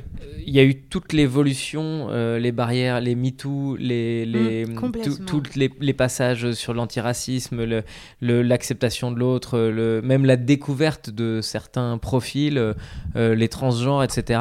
Et je crois que sur les 200 vidéos qu'on a faites, on est aussi une espèce de, de fenêtre sur cette évolution-là. Mhm, Et je suis heureux de voir que même les anciennes vidéos, tu peux les regarder en, complètement. en te disant pas ouais là c'était un peu facile comme tu peux regarder aujourd'hui des fois les, les, les inconnus en te disant bon c'était une époque où Mhm. bon, ouais Ouais, c'était open Voilà. bar sur. euh, t'as des gars qui disent on pouvait rire de tout Ouais, et t'en as qui disent ouais moi là c'est Mhm. un peu raciste quoi Oui, chaque nous on n'a pas fait écriture, ça euh, chaque écriture de vidéo euh, s'imprègne vraiment d'une d'une prise de conscience de tout ce qui nous entoure à 360 degrés et euh, rien n'est laissé au hasard. En Mais- tout cas, on essaye. Parce que euh, ça, moi, je trouve ça hyper intéressant et je te l'ai dit la dernière fois que tu es venu au, au Ouais. Mokiri. C'est que moi, je, bah, je- enfin, j'étais pas du tout dans le milieu et je voyais on ne demande qu'à en rire et machin. Et je te trouvais un peu consensuel, tu vois. Ouais. Et, et maintenant, je trouve que tu as gardé le côté. euh, euh, pas, pas d'attaque facile, tu vois. Mhm. Mais, euh, tu vois, au Grand Rex, par exemple, sur le One More Joke, euh, t'étais, euh, t'étais sur euh, de la pédophilie, euh, Ouais. et, et mais hyper bien amené, tu as bien tourné, et, j'ai, et je t'attendais pas sur ce terrain-là, Ouais. tu vois. Et ça, j'avais trouvé, euh, enfin, j'ai, bah, vu l'évolution, quoi, et je trouvais ça hyper intéressant et hyper cool, quoi. mais je crois qu'on a appris ça C'est ça, euh, avec YouTube, hein. exactement. Et le, le respect, en fait, il y a beaucoup de respect de, de- de ton prochain, euh, de, de qui on est nous et qui pourrait être n'importe qui, en fait, en, en face de nous. Ouais. Euh, donc il y a beaucoup de respect, mais en même temps, quand tu respectes les autres, en fait, euh, tu, tu peux te permettre de les, de les, de les charcuter un peu. et même je crois que ça nous C'est de l'autodérision, en fait. hein. Moi, j'ai eu un truc aussi de. de euh, je peux pas euh, avoir, être euh, bien pensant, entre guillemets, parce que je pense vraiment, je suis le, le gars où, ouais, je, je me revendique presque là-dessus. J'ai pas de problème à bien penser et je et j'aime même l'idée qu'on soit attentif aux gens autour de nous Mhm. quand on fait des vannes. Euh, seulement être bien pensant sur des sujets consensuels, t'es vraiment sur un doublon, quoi. Ouais, Et donc ton intérêt, il est pas énorme. Euh, en revanche, traiter, euh, traiter des sujets effectivement importants comme la pédophilie, je, je traite du féminisme dans l'ancien spectacle, là on s'attaque aussi à d'autres sujets sur l'écologie, etc. Je trouve que traiter des sujets qui sont d'habitude, finalement, il y a que les que Les ceux qui parlent très fort qui se, qui se les approprient. Mhm. Il n'y a pas ceux qui disent bah peut-être qu'on peut réfléchir. Enfin, on tu vois voudrait pas déranger, mais C'est que- enfin, ouais. c'est pas, c'est grave, hein, mais euh. Tu vois, quand il a, fait, il a fallu écrire sur le terrorisme, euh, parce que moi j'ai lancé ma vidéo deux semaines après, il y a Charlie Hebdo, quoi. Et je voulais parler d'actu, mais je m'étais dit, on va y aller sur l'actu tranquillou. Mais tu dis, putain, ma deuxième vidéo, c'est forcément Charlie Hebdo. Je vais pas monter sur scène en faisant, ça va, cette semaine, il y a un gars, il a cambriolé une boulangerie. Donc, non, il faut que tu tapes sur ce sujet-là. Et là, j'ai appris, en fait, à écrire sur un sujet dangereux, tendu, qui fait mal, qui, qui a vraiment blessé les gens. Puis c'est notre première fois, entre guillemets, Oui, de notre oui, génération. De notre génération, ouais. Et pour autant, il a fallu trouver des vannes là-dessus. Je me suis rendu compte que l'intérêt d'être, euh, on va dire consensuel, parce que je vois pas d'autres mots, sur un sujet glissant, bah en fait, ça donne quelque Mhm. chose. C'est-à-dire que tu es obligé d'être réfléchi. Parce que, tu, t'as- parce que moi, j'aime pas dire de bêtises. Je j'aime pas. Non, c'est c'est pas ton truc. Non, c'est pas mon truc. Et est-ce qu'il y a des moments où, t'as- où ça a vraiment bidé? Tu vois, parce que ça, ça peut arriver. Non? Je suis sur un 100% de réussite. Ouais. Non, Non, mais j'ai eu des. je veux dire, Ouais. il y a tout- tous les enregistrements que vous avez faits, vous en avez sorti euh, un extrait? Ah oui. Oh, ils Bah sont non, tous sortis. Ah oui, oui. écoute, Ouais, il, se- ça- ça il peut va même, euh, m'engueuler. Mais non, mais tu dis, ah oui, euh, ça, Ouais, ça ouais, on a tout sorti. que Non, tout est sorti. un soir, tu, euh, tu vises mal. Ouais, bah il y a un soir où j'ai fait. euh, si c'était sur celui du. Mais genre, ça doit être le 14e ou 13e.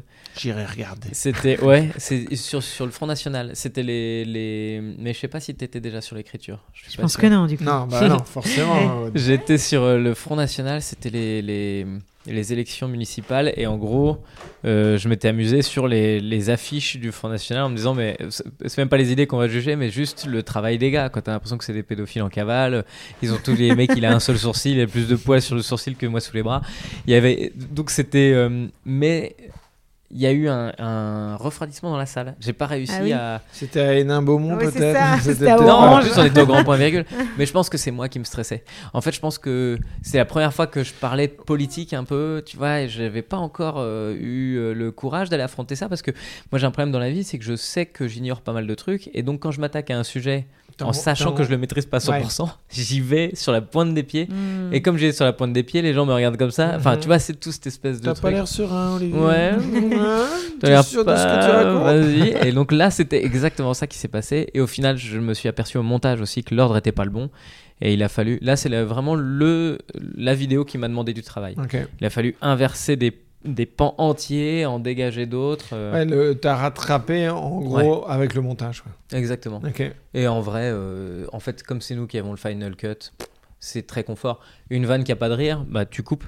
Ouais. enfin, tu coupes. Enfin, Ouais. tu- soit tu coupes la vanne entière, soit tu arrives à la vanne et tu cut au moment du rire. Et ça te donnera un rythme. euh, C'est le confort du podcast, Ouais. de ce qu'on appelait le podcast à l'époque euh, quand, quand, quand Norman et compagnie faisaient ça.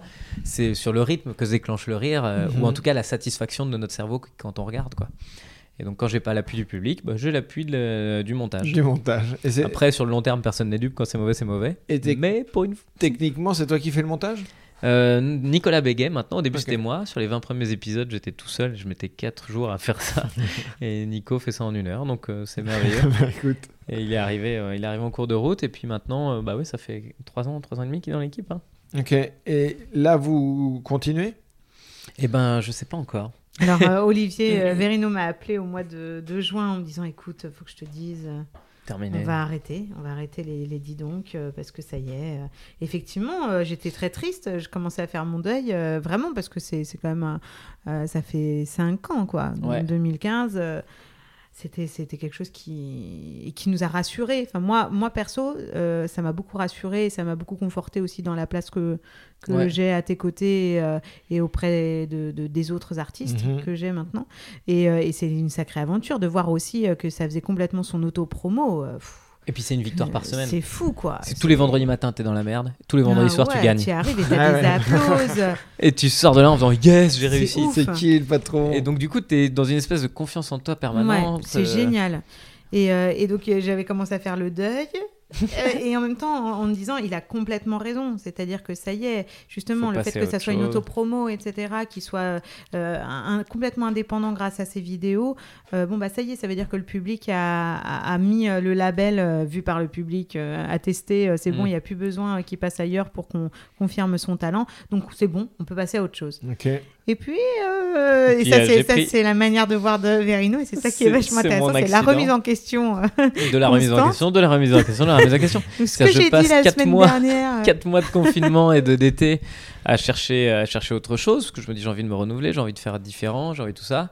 L'actu, c'est bien, mais je me rends compte aussi qu'il y a beaucoup de gens qui m'identifient à de l'actu maintenant. Or, Mhm. c'est pas vraiment mon fond. Enfin, moi, je fais du storytelling, je raconte des histoires, je, je m'amuse à faire ça. L'actu, c'est juste qu'il faut bien trouver quelque chose à raconter chaque semaine. Et puis, euh, donc, ça faisait partie des trucs que j'avais envie de, de- de couper. Et puis, en fait, euh, bon, déjà, le- comme je te dis, la victoire systématique, mais quel bonheur. c'est vraiment, tu sautes dans le vide toutes les semaines, donc c'est horrible, mais tu c'est gagnes. très excitant. Le, le remplissage, le- le- le- le- l'indépendance, euh, le, le fait de se retrouver, même, c'est Mm. con. Mhm. Qu'est-ce qu'on Mais, se euh, marre. Ouais. Les vendredis, on Ouais, se c'est un marre rendez-vous, quoi. Vraiment, Ouais, c'est quoi. ça. Et puis que, euh, on a aussi tous des emplois du temps hyper chargés, on a du- un mal fou à se voir sans arrêt. Là, tous les vendredis, on se voit entre calé, copains. quoi. Ouais. Ouais. Pour Et lui, donc, c'est pour lui, vraiment c'est cool, un vrai challenge le vendredi. Euh, moi, euh, c'est ma gymnastique, c'est mon, Ouais. c'est mon rendez-vous plaisir, quoi. C'est beaucoup de boulot, mais tu t'en rends pas compte. Et puis pareil avec Nico, pareil avec les Ouais. équipes, pareil. Il y a aussi autre chose, c'est que je me rends compte que dans, on, on est cinq dans l'équipe. euh, Il y, a, il y a du monde qui travaille. Donc je te disais tout à l'heure, il y a la première partie, il y a moi, il y a l'administrateur de tournée qui s'occupe de tous les, les- les hôtels, etc. Et il y a le régisseur, et puis il y a le caméraman qui vient. Et ben dans les cinq, si je suis le seul à être un peu en vacances, parce que moi mon spectacle il est déjà écrit. Mhm. Euh, comment tu fais? Enfin, moi j'ai besoin aussi de, mon- de, de Mm. motiver les troupes. Et donc, quand ils me voient en chier tous les vendredis, les gars, Mm. que pendant qu'ils bouffent des gâteaux, qu'ils fument des clopes à la pause, que moi je suis en train de transpirer parce que je dois répéter mon truc et que je suis en stress et que le vendredi dans le train je taffe, je pense aussi qu'il y a une- un élan. où Tu te Ouais, dis, bah en fait, le mec il vole pas. Au quotidien, il. Son travail, il le mérite, sa réussite, elle est méritée en fait. Et, euh, Et donc tout ça pour dire que là, la question que est euh, peut-être c'était comment ça trouver va autre chose. Oui, et que- puis j'ai cherché un nouveau concept. Et puis en fait, le meilleur concept qui soit, c'est d'avoir une caméra parce que c'est pas cher, d'avoir le public dans le truc parce que j'avais besoin. Public dans le Et dos. d'avoir le ouais. visage du gars parce que c'est Mhm. comme ça que je fonctionne aussi. Puis c'est ce qui me va aussi, c'est comme ça que je joue. Donc au final, ouais, ouais, non, le, le- le- en tout cas, le. le le, le, Le cadre, le cadre ouais. me, me, me remplit de joie à 100% et euh, euh, peut-être j'ai envie de m'éloigner d'actu tout ça mais du coup j'ai encore un peu de temps pour réfléchir maintenant que la nouvelle Eve est annulée Oui, on va y venir. Euh, juste, euh, Aude, euh, tu disais que tu travaillais avec euh, d'autres artistes. Ouais. Tu, tu les choisis comment? Est-ce que non mais est-ce que quelqu'un Ah, c'est le moment où il faut que je Non, fasse des petits compliments Non, à non. Tristan Lucas. Pas du tout. Euh, Bah, brun, une petite barbe. Enfin, moi, j'essaie de voir ce qu'on a en commun. Né en 1982. Je suis pas du tout étonné, moi. Mais euh, non, c'était pas dans ce sens-là. C'est juste, est-ce que euh, il y a des y a des gens qui te contactent de nulle part. euh, est-ce que est-ce que toi tu contactes des gens? Enfin, Non, comment je ça se conta- passe? Alors, je contacte pas les gens. Je contacte App, t'es ouf. T'as vu qui je suis?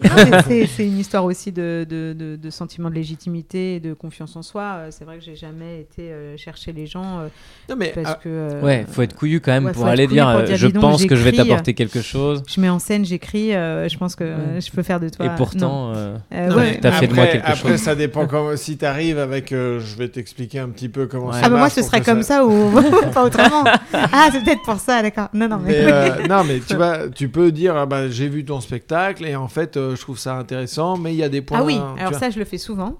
Ah, mais à, à- à des mais gens. sans qu'on demande rien et bénévolement. Je de- oui voilà, je demande souvent est-ce que je peux me permettre de te faire un retour. euh, Est-ce que je peux me permettre de t'insulter?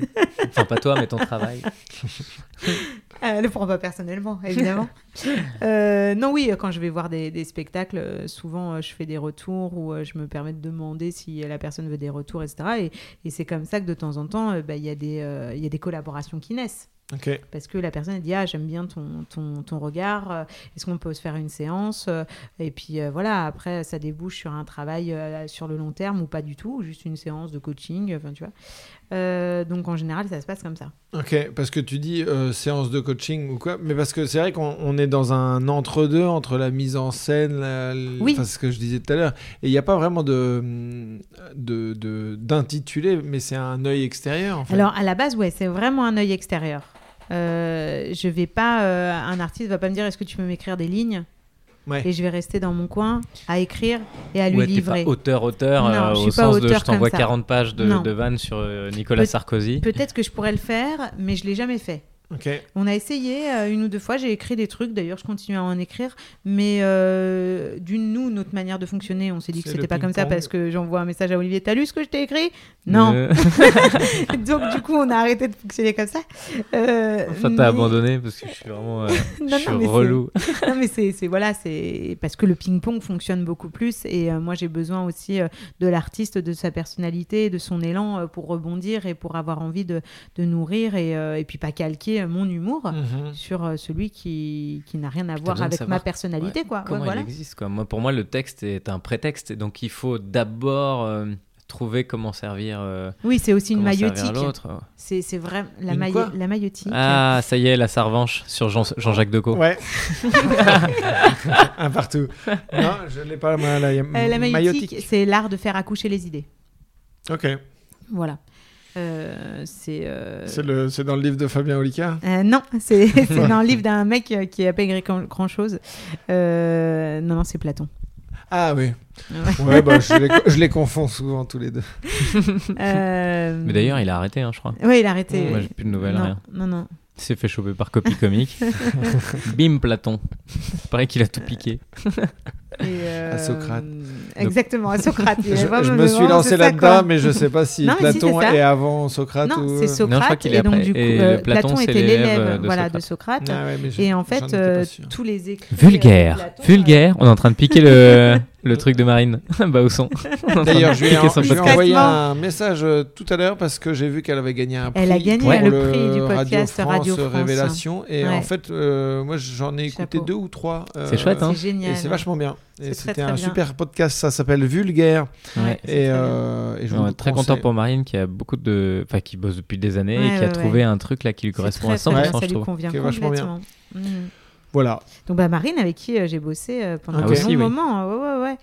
Euh, effectivement, l'intitulé par exemple pour Marine de ma collaboration avec Marine était tout autre euh, parce que j'étais euh, manager euh, prod exé euh, et, euh, et voilà donc euh, tu vois Parce que du coup, t'es euh, prod pour les franglaises, prod exé ouais. prod exé. Euh, t'es metteuse en scène pour le spectacle de filles euh, Please stand, Stand up, Up. exactement. Ok, et Euh, après t'es œil extérieur avec Julie Villers, Julie Villers ouais avec Bibi, voilà et et euh, avec Émilie Ham euh, après qui- Verino, on a déjà parlé de toi, hein, c'est pour ça que je t'ai pas Non, non, mais je- moi, je- de toute non, façon, je non, fais la gueule. mais- là, non, mais c'est pour ça que je, je préférais te...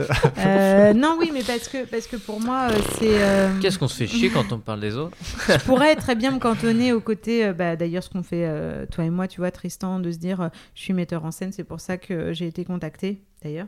Mhm. Et, euh, et juste, tu me livres ton texte, et puis euh, moi, je, je fais en sorte de le mettre en scène, vraiment, Mhm. Et de, euh, de, de mettre en avant ta personnalité et comment euh, agrémenter le, le texte. euh, euh, par, par une mise en espace, mais en fait, on sait très bien que dans le stand-up, c'est pas c'est pas que ça, parce que pas pour ça qui est ramener- prédominant. quoi. Voilà, Moi, faut je jouer que au caisse de puzzle. résonance, moi. Je Oui. trouve ça pas mal. Il y a un truc de. Tu renvoies quelque chose quand on, quand on en parle. Moi, c'est vraiment. Moi, j'aime- bien l'image. Caisse de résonance. Après, caisse de haut de Galiou. résonance. c'est- c'est- je sais pas si Syrah CV, tu vois. C'est féminin, Super c'est caisse plein de, de charme. Ouais, ouais, non, Caisse de résonance. C'est très poétique. Rien à voir avec le paix. Mais. Euh... ouais. Les blagues du prout. ferait- Ça, c'est toujours un grand succès. Mais oui. Euh, donc, euh, oui, se cantonner juste à une mise en scène euh, froide, euh, c'est pas vrai parce que euh, quand tu es face à du stand-up, euh, tu joues au puzzle et tu, euh, tu accompagnes l'artiste dans son puzzle de texte. Euh, tu as un œil extérieur, euh, tu, tu, tu aides à la rythmique, au flow. euh, euh, c'est un vrai ensemble et du coup, euh, c'est en ce sens-là où, euh, pour moi, même l'artiste peut avoir une idée de mise en scène. Mhm. Et, euh, et c'est ensemble qu'on qu'on l'oriente. T'es en train de bailler? Ah non. Non, pas du tout. Euh, donc, euh, donc voilà, c'est. euh, Je vais me poser sur la banquette. ouais, vas-y.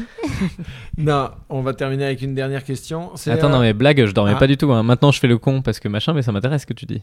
je fais le con parce que t'as cru que j'étais en train de bailler. Non, mais c'est vrai que je me suis souvent posé la question de euh, peut-être que les, les personnes ont, ont besoin euh, d'avoir euh, un titre, euh, un intitulé très précis euh, sur. euh, sur, Caisse de résonance. ce qu'on vous le dit. mais, mais en même temps, euh, l'originalité, la particularité du stand-up aujourd'hui fait que c'est difficile de dire euh, bah, elle a- il a besoin juste d'une mise en scène et euh, il a besoin juste d'un co-auteur ou d'un. euh, la Non, mise en scène en pas- stand-up, euh, ouais, c'est, c'est tu- ça. va, va à gauche, va à droite. Euh, en vrai, Non, nous c'est déjà, on faire est accoucher de ta, per- de ta particularité, de ton Rictus, identité. rictus. fait semblant de rire là, c'est très Parce intéressant. que, parce que je te Lis-toi en dis, deux, oui, tape sur ton mets, genou. tu mets ta chaise et tu rentres par le fond de la scène. Non, ça suffit pas. C'est comment faire sortir ta, ta sincérité. Et pour faire sortir ta sincérité, il faut qu'on se parle. Et il faut presque pas de mise en scène, il faut Ouais, que ce soit ça, différent tous les soirs. Moi, je, joue jamais de la même manière. Mm.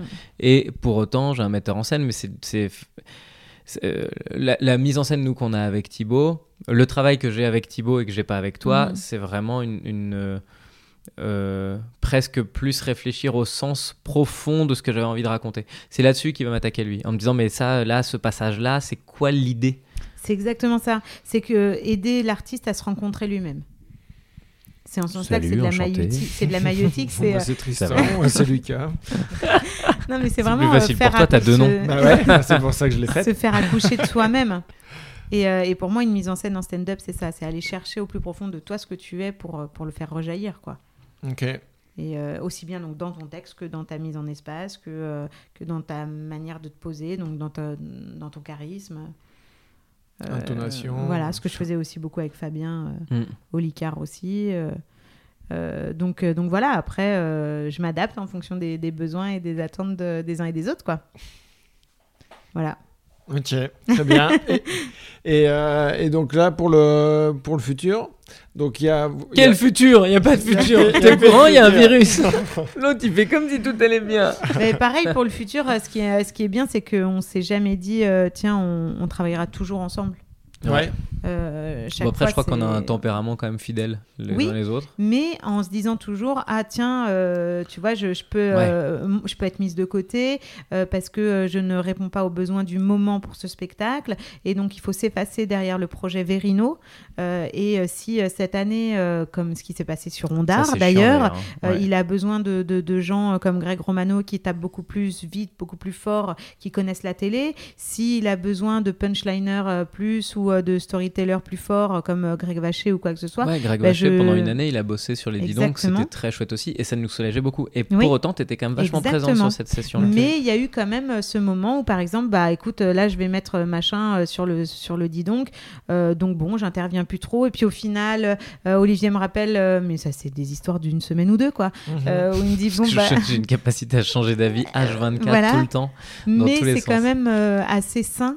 Enfin moi ça me ça me plaît et je, je suis trouve content ça que tu trouves ça sain. Ouais, non, mais c'est vrai. Non, mais de, de, de se dire, euh, bon, bah, peut-être que cette année, on va pas Ah bosser oui, ouais. ensemble sur euh, telle partie ou telle partie.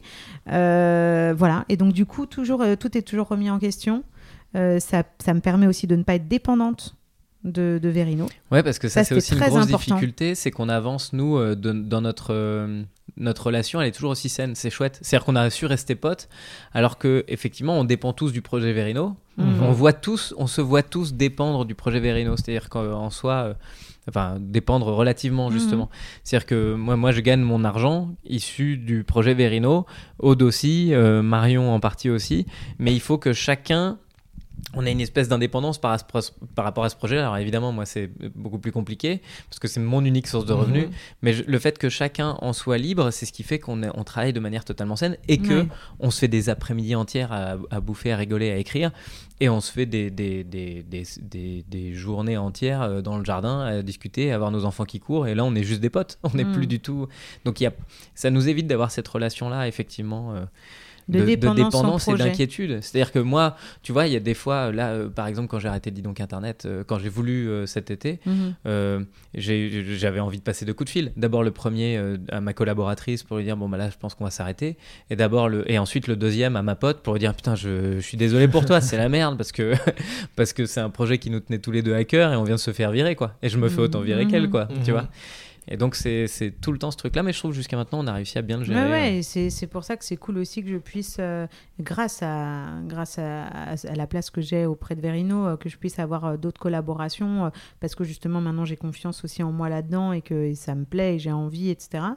Euh, mais de remettre en question ça tous les, tous les ans, euh, bah ouais, c'est hyper sain et, euh, et ça, nous, ça nous fait nous, nous effacer derrière le projet Ouais. Verino. Et ça, c'est vachement bien. Et j'ai de moi aussi, je m'efface derrière le projet Verino. C'est-à-dire que Ouais, ouais. m- mon ego là-dedans, il est quand même relatif. euh, enfin, je veux dire, euh, franchement, les douleurs que je me prends, mais laisse tomber. Les vendredis, je te parlais de l'angoisse de, de l'écriture et ensuite la réussite le soir. Mais entre les deux, Mm. il y a quand même un moment où je bosse avec des gens qui me Avec respectent pas. et- avec sa femme et moi, et t'as deux meufs qui Et se foutent juste- un peu de sa gueule, souvent. Pas et, c'est génial parce que du coup on a tous ce devoir là y compris moi de s'effacer derrière le projet Mhm. Verino il y a des fois j'ai des fulgurances qui sont à chier et heureusement qu'il y a des gens pour me dire mec Non. tu peux pas lui filer Non, ça non. au gars qui va jouer et donc c'est plus moi le gars qui va jouer tu vois il y a une espèce de de, de, de- De Oui, oui. distance. de distance que je mets euh, que je mets et qui permet euh, je pense aussi de garder les pieds sur terre euh, quand ta Mhm. carrière elle avance un peu quoi Le projet Verino. le projet Verino et je trouve ça très classe d'ailleurs je pense que ça va être le nom du prochain Ouais, spectacle Ouais, c'est ça. Ouais, et pense à déjà jouer euh, celui-là, focus, et puis ah, tu verras pour celui d'après. Parce que oui, l'actualité, c'est que du coup, tout est euh, décalé d'un an. ouais ouais ouais, ouais c'est terrible hein. là-dessus, c'est-à-dire que tu devais- j'ai, j'ai joué quatre soirs à la Nouvelle Ève. T'as joué 4 soirs à la Nouvelle Ève et ouais. c'est euh, décalé au point virgule l'année prochaine. Au grand point virgule, euh, ça, Mhm. va être, ça va être annoncé bientôt là, parce qu'effectivement, on est, euh, on est coincé. En fait, le, le- le- les- on a démarré le, bah, le soir de Macron. le Mhm. soir de Macron qui dit bon, 14 en fait, non. Mhm. 14 octobre, et je me retrouve à ma dernière date le 17, du coup, Mhm. avec le couvre-feu couvre-feu. Euh, 4 semaines, 6 renouvelables, et puis euh, voilà, nous on était programmé jusqu'à fin décembre. Euh, là, ça, euh, au niveau financier, ça nous, ça nous a complètement planté et on a été obligé de mettre ça entre parenthèses. Ce qui en soi n'est pas une décision euh, mauvaise, c'est une décision saine. C'est la décision, encore une fois, je vais reprendre le coup, mais il y a plusieurs personnes Mhm. euh, euh, derrière le projet Verino. Il y, a, le producteur qui est quand même ca- capable de se dire bah ouais, à quoi bon lancer un spectacle? Enfin, pas à quoi bon, mais est-ce que quand on lance un Est-ce nouveau que ça vaut le spectacle, coup de le faire maintenant et pas Ouais. d'attendre un peu te plus battre comme un Mhm. chien pour euh, réussir à remplir ta salle à moitié, euh, pour euh, lever le bras et puis dire aux gens allez on y va. Moi je pense que euh, globalement on en a tous marre de ce, de ce virus et puis on, est fatigué de tout ça. Mais la réponse n'est pas forcément euh, euh, de jouer mon propre spectacle. Enfin moi ça va pas m'empêcher d'aller jouer des plateaux et de faire des trucs et de faire en sorte que les gens continuent à se marrer. En revanche sur mon spectacle il faut être malin pour qu'il ait une existence. Je vais pas le tuer quoi. Il faut pas le tuer. Il faut qu'il vive. Il faut qu'il existe. Il faut que et puis il va pour le coup exister en tournée avant d'arriver à Paris. C'est pas grave, il n'en sera que meilleur. Oui, donc là, du coup, on va euh, reprendre les séances de travail autour de la table. Ouais. Après 4 jours de, de, de travail, mine de rien, Oui, ça en fait plus. bien aussi d'avoir d'être confronté euh, à ça il a hein. déjà évolué, il, il a déjà été euh, testé, donc c'est parfait. Puis tourné, Ouais. où va y avoir des choses aussi qui vont en sortir, et du coup, le spectacle de septembre, il sera parfait. Inch'Allah. S'il n'y a, s'il y a plus de virus, hein, parce Ouais. que je te dis, euh, Jean-Paul Lapoisse, quoi. Donc je, ça m'étonnerait pas qu'il se passe quelque chose. Et donc sur euh, verino.fr, toutes les actus. Ouais, il y a toutes les actus. Et puis d'ici là, peut-être bien qu'on aura des réponses sur ce que je vais faire sur YouTube. je sais pas. Ah oui, vous n'avez pas encore acté si ça compte. Bah, de toute façon, non, tu peux plus faire de dis donc internet. Alors pour l'instant, si peut-être en tournée, tu vois, faudrait Ouais. que faudrait que que je réfléchisse à ça, mais j'ai pas non plus envie de les sortir n'importe quand, de les tourner n'importe comment. J'aimais bien ce rendez-vous du vendredi soir pour sortir le samedi matin. Si je commence à tourner le mardi et puis les sortir trop tard, et puis ça peut faire du bien aussi justement de de ne pas que compter sur eux dans caisse de résonance, mais Mhm. de faire résonner pendant un an. C'est une période qui est euh, qui est sur laquelle on, on peut compter pour euh, mûrir des projets. À force d'être tout le temps, nous on est dans une immédiateté, dans un, un immédiat. Effectivement, on a toujours le long terme qui nous taquine quand on est à écrire pour le court terme. Bah là, cette fois-ci, on a du court terme, il faut peut-être en profiter quoi. T'as cette respiration là. J'ai trois enfants accessoirement. si je peux, tu n'as pas de respiration. si je peux prendre le temps de respirer euh, correctement, bah ouais. bon bah c'était les coulisses du projet Verino. avec projet Olga Verino. Et Olivier ba... Bastroyo, Balestriero. Ah ouais, même, Ah même ouais, mais Bisgour, donc. Je me Olivier Durand. jamais. Merci Tristan Lucas. Merci bisous. Tristan. Bisous, bisous. Salut. Salut. Encore une fois, oui, il y a des hauts, il y a des bas. En rira